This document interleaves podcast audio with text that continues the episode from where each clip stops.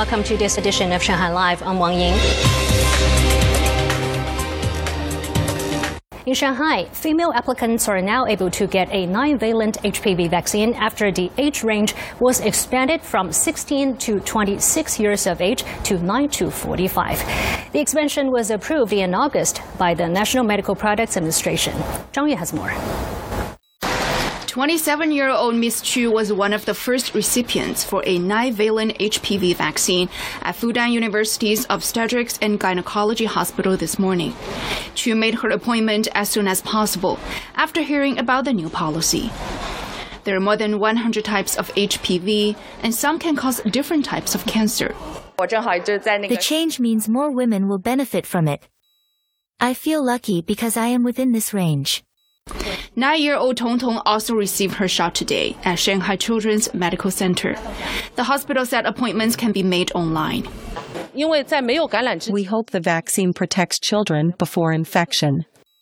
The vaccine works better if taken before being infected. Doctors say the age range expansion will prevent more women from contracting cervical diseases. Women aged 17 to 24 are more likely to get the virus. However, people in this age range have a stronger immune system because they are still young. Those aged 40 to 44 also have a higher risk of getting HPV. Changing the age range is based on real data, making it more convincing. The World Health Organization said there are about 600,000 new cervical cancer patients each year, with China accounting for 25% of them. Courier companies were faced with a backlog of parcels as steep discounts led to an increase in consumer spending for today's Double 11 shopping festival. Lei Shuran has more. At 7:30 a.m., JD's logistics site on Jiangning Road had already received its fourth delivery of parcels. Employees said that another 7 were on the way. Managers said they expected more than 6,200 packages, nearly doubling the daily average. I came here at 5 o'clock in the morning. Usually I start work at 6:30 a.m. I don't think I'll finish until 11 p.m. today. Some said they have changed their shopping behavior compared to previous festivals. I don't regard the shopping festival as important as previous years since we have various ways to buy things. I will not buy stuff blindly anymore. When the Double Eleven festival first started, I bought as much as possible. I will not be like that this year. Stores offer discounts today to compete with online vendors.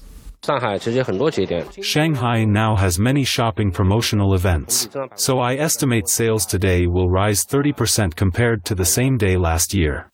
During the shopping festival period, China Post Shanghai said it had increased cargo flights, and its fleet of trucks were transporting nearly 3,000 tons of goods at peak times. The Russian Defense Ministry announced Thursday that Russian troops in the Kherson region were moving to the eastern side of the Dnipro. Simon Rancourt has more.